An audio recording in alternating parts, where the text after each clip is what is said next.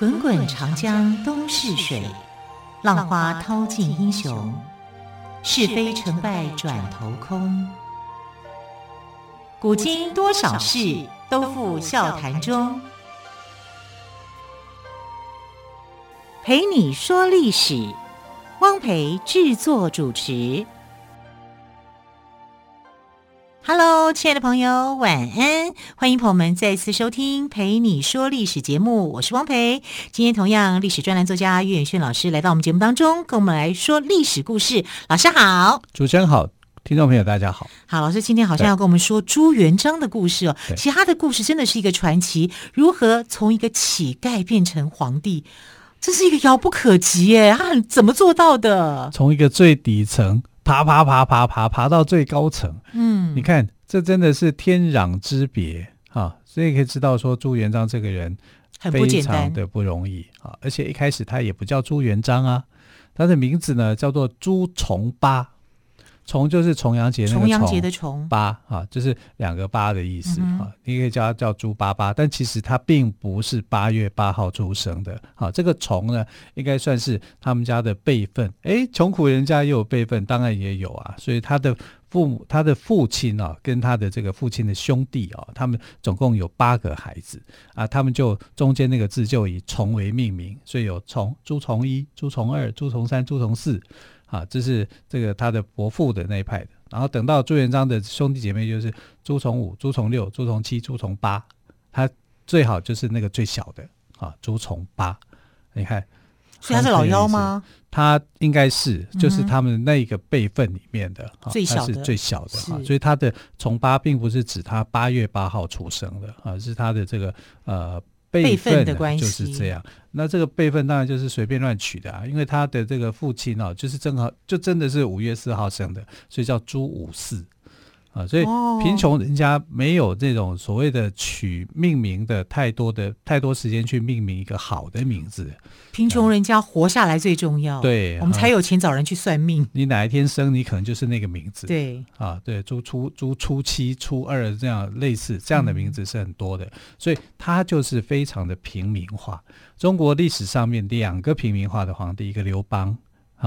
一个就是这个朱重八，跟你说，哎，刘邦名字还不错啊，还蛮好听啊。其实刘邦这个“邦”的意思是兄的意思，刘兄啊，老兄啊，这、嗯、其实他也没有名字啊。所以《史记》在写刘邦的父母亲的时候就不会写啊，就说呃刘太刘老太婆、刘老太、太太哦，对，就这样子哈、啊，就可以证明说他们就是平平民子弟出身的。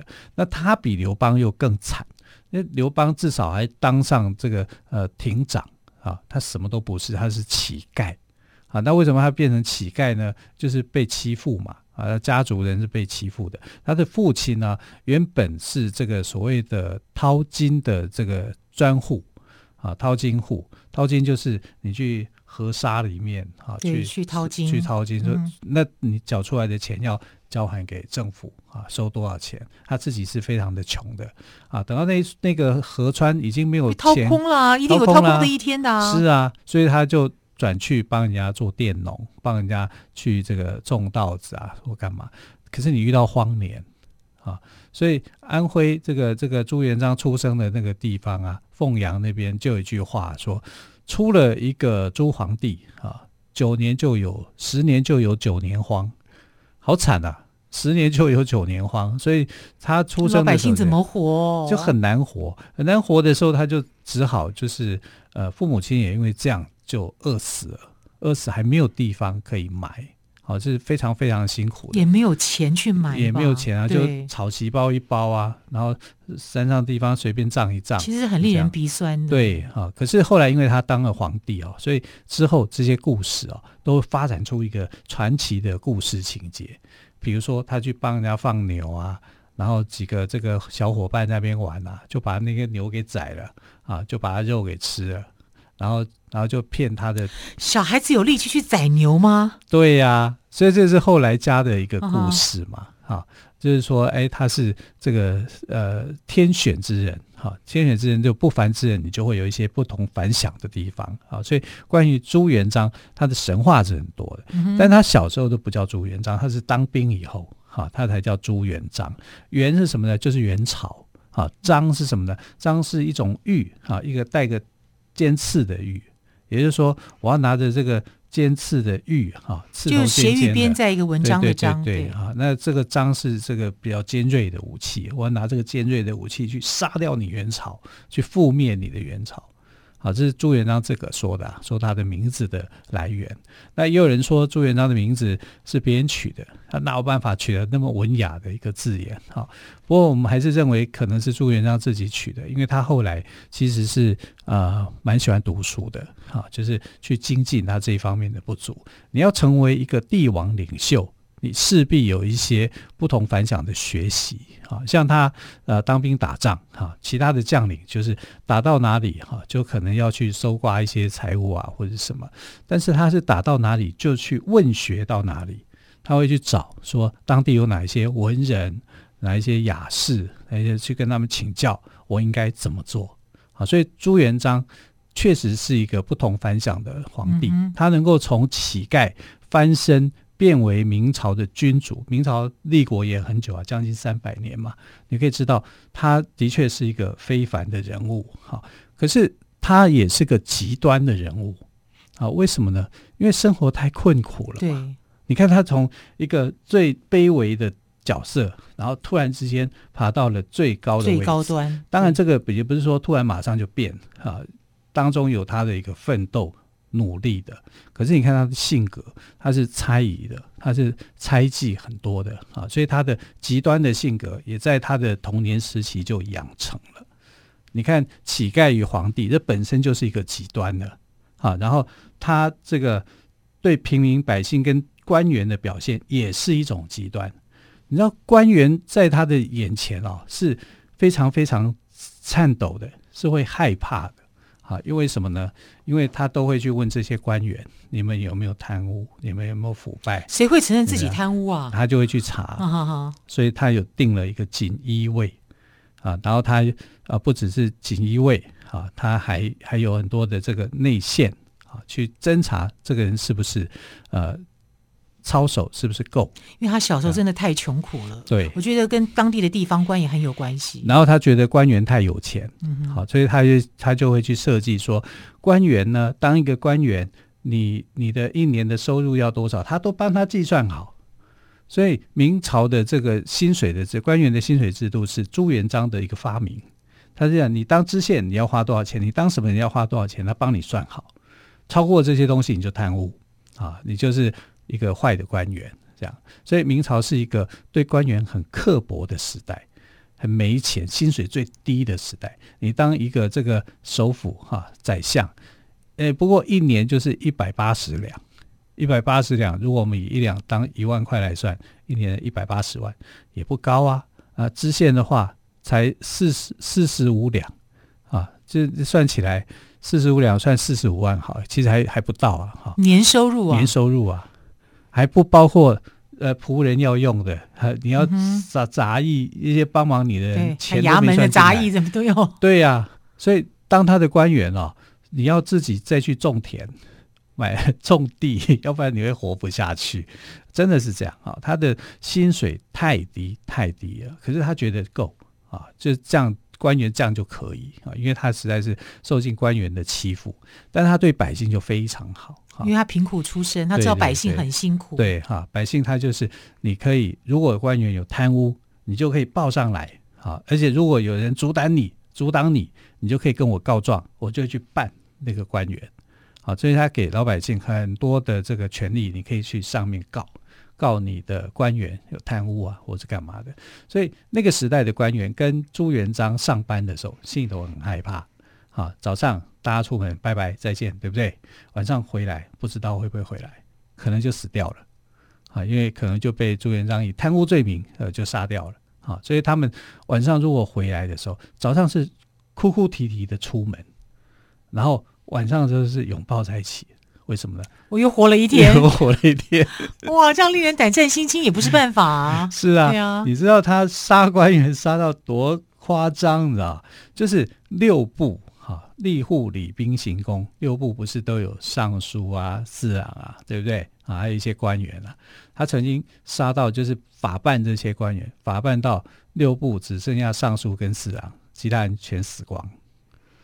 哇！就出缺一大堆的官员，那出缺一大堆的官员怎么办呢？你就得要去哈去准一些考试嘛，哈秀才啊，什么呃中举啊、进士啊，然后就分发。他曾经分发过三百多名的这个呃进士，哈，去各地去当官，不到三年，这三百多人差不多快死光了，因为都犯下贪污的罪行，哈，而不是不不贪污也也是有罪啊。然后他就说，那如果官员不够的话，就把这些涉嫌贪污的官员，哈，戴上手铐脚铐，干嘛去办案？啊，在公堂上面去办案，所以你下面跪着的犯人是戴手铐跟脚铐，你上面审判的老爷爷也戴手铐跟脚铐，很夸张吧？对啊，啊，他是一个个性上，我讲就是非常非常极端了哦。好，啊、关于朱元璋还有更多的故事，我们先休息一下，之后呢，再请岳轩老师来告诉我们喽。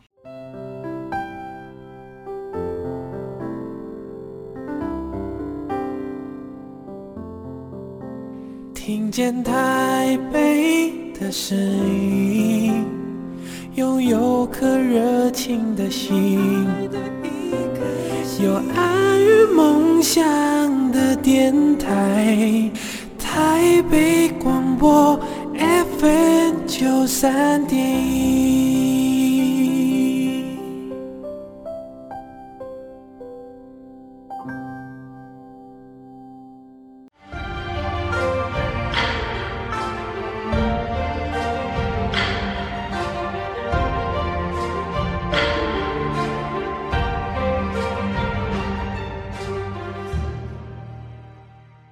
这里是台北广播电台，我是汪培。好，今天在节目当中呢，院轩老师跟我们谈到了朱元璋哦，怎么样从一个乞丐变成皇帝？那么，但也因为他之前的生活真是太苦了，所以他很恨贪官，他生怕他的官员去贪污，所以定定了很多的法则，也杀了很多的官员，所以后来是官不聊生。那后来怎么样去治理这个国家？还有没有其他的故事呢？其实他是用这个所谓的以杀止贪，用杀戮哈来止贪污啊，因为元朝的贪污腐败情形实在严重，他自己就是受害者，所以他不希望百姓受害。但他定定的标准哦，其实我觉得那个标准太严格，他是说，如果你收贿六十两银子啊，那你就是唯一死刑。而且他这个唯一死刑，如果你是公务员犯的这个呃超过六十两银子以上的这个贪污哦，那你的下场是很可怜的，因为他发明了一种刑罚，他很爱发明刑罚，这个刑罚叫做剥皮食草，好可怕，光听名字就很可怕，可怕哈。呃，再讲内容，那你就会吓死了啊！剥皮食草是怎么样的一个刑罚呢？剥皮就是相对的哈，表面上的字义，就是把你的。皮剥下来，把你身上的皮剥下来吗？对，把你身上连皮都剥下来，从头以外哈，头就头是先砍掉。嗯哼，你死了以后，皮呢整个剥掉，变成一个皮衣一样，人人体的一个皮衣。然后食草，就是里面用草去把它充实它，变得膨胀。等于你有披着人皮，但你里面都是草，意思就是说你是一个混蛋，你是一个草包啊。然后。头砍下来以后要悬悬头示众，让很多人知道你就是一个贪污犯。那示众完之后，再把头缝回去，这样你就有头有身体，有手有脚都在，可是里面都是草。然后把你放在哪里，你知道吗？放在大家都会经过的那个办公厅前面。好，在明朝那时候，就是你进进入官员的那个宅邸的时候，或者办公的地方哦，有一个有一个。有个地方是放着这个土地公庙的啊，那这个土地公庙呢就被他改变成为叫做啊，另放这些贪官污吏的地方，所以土地公庙被取代了，哈，被这些皮草庙 给给给盖住了。那你经过的人就知道，不寒而栗耶。对啊，他其实是要告诉人家，你如果是贪官，这个就是你的下场。那请问一下，他还找得到官员吗？如果官员像每天上班在提心上，如果你是正派的，当然是无所谓的了。但是就是怕有时候会被冤枉啊。是啊，啊，所以其实他也有冤枉过人啊。所以呃，但冤枉过人，一定就是说你们你们试试你们之间的搞的鬼啊，让我错判啊。所以他曾经为这个东西也为自己去做辩护了，嗯、可是他还是用这种方式啊。那我们看六十两银子哦，如果到清朝的话，清朝就把这个规格啊，就是这个罚这个贪污的这个罪名啊，就是呃往往上有点提升啊，就不再是六十两啊，是多少呢？一万两。一万两你才算贪污，那你说清朝贪污是不是比明朝更腐败？当然，他不是说从一万两开始啊，早早先的时候有几百两啊、几千两啊，可是现在因为到了后来啊，贪污变成一种常态啊，啊，就你没有办法再去遏制那种歪风。从乾隆皇的末期以后，就会变成这样啊。那他的用这种以杀止贪的方式有没有效果？当然有效果啊，只是没有办法尽除。啊，因为一来你的待遇实在太低了，变得说那些官员啊，他也活不下去啊。所以这个到明朝这个制度，在清朝的时候做一个检讨，就是说，那我要给这些官员另外一个奖励的制度啊，就是说，另外给你一笔钱啊，另外给给你一笔钱，让你去真的可以用，因为明朝实在是薪水太低太低了，低到离谱啊，所以官员去大部分都会贪，三年不贪的。啊，是，你三年贪十万两，这个人算清官，你就可以想象啊，明朝的贪污风气有多可怕啊！就是你开国的皇帝哦，一开始没有设想好，那前几任的皇帝还撑得上去，因为前几任皇帝都呃这个胆量很大啊，然后他们的胆气很高啊，没有人敢。啊，可是后来的几个这些皇帝没有办法去约束臣子的时候，哈，这个贪污腐败风气就非常的明显。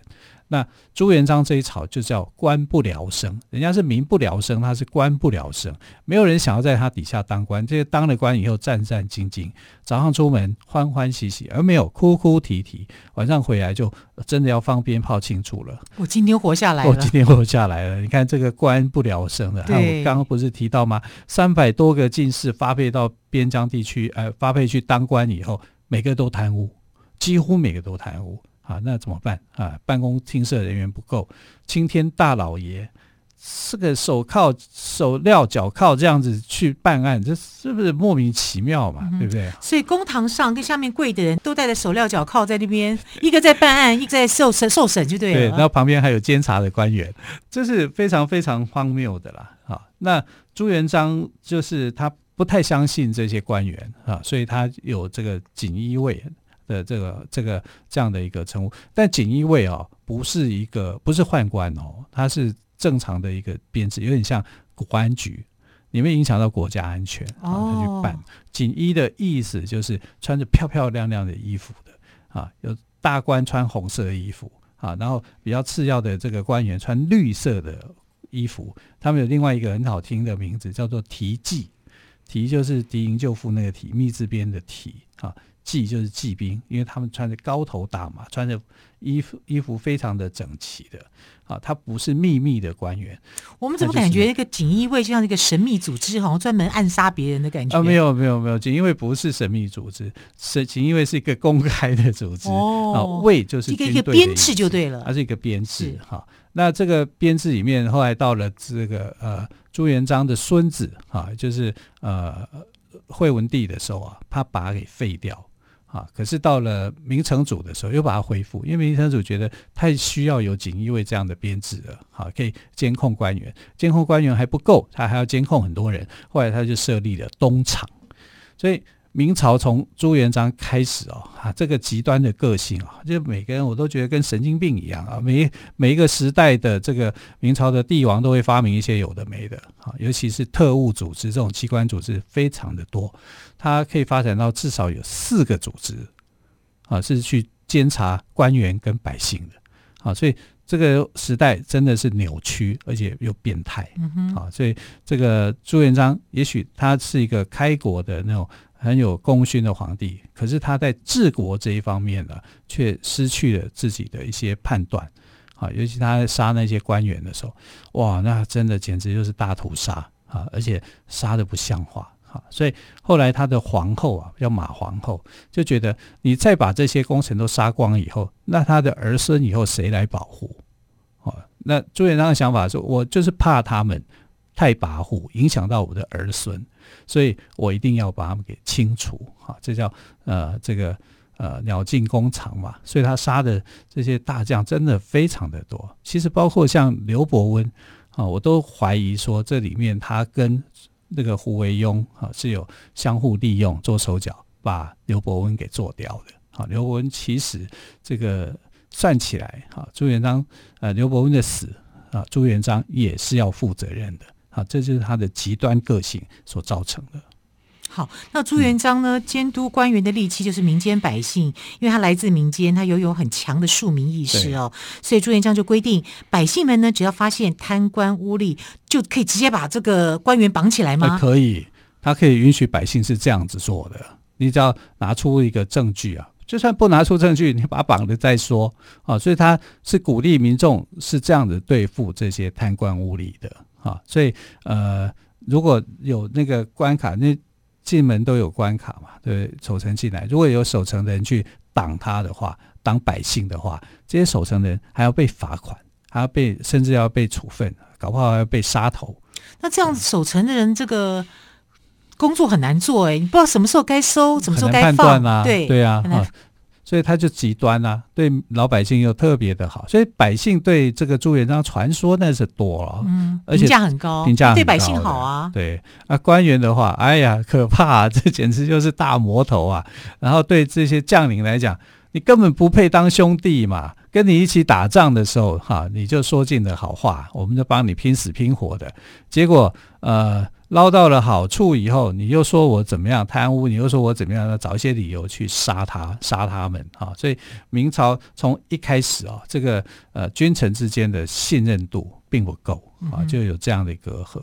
这种隔阂其实说真的也是来自于朱元璋他自己的那个极端的性格。是，那他这样子的做法当然获得了很多的民心了。那可是对于官员来讲就是战战兢兢。那有没有可能有些官员是被冤枉的呢？呃。很多官员其实是被冤枉的啊，就有人故意整的啊，所以这个例子也是蛮多的啊。那也有一些官员啊，很活得好好的啊，为什么呢？因为他就听从朱元璋的指示，他真的可以做得到啊。明朝的有些官员是很也是很极端，官员也是很极端啊。他就在极端的君主的带领之下啊，他就呃守着这个君主的这个命令行事，他可以过得很好诶。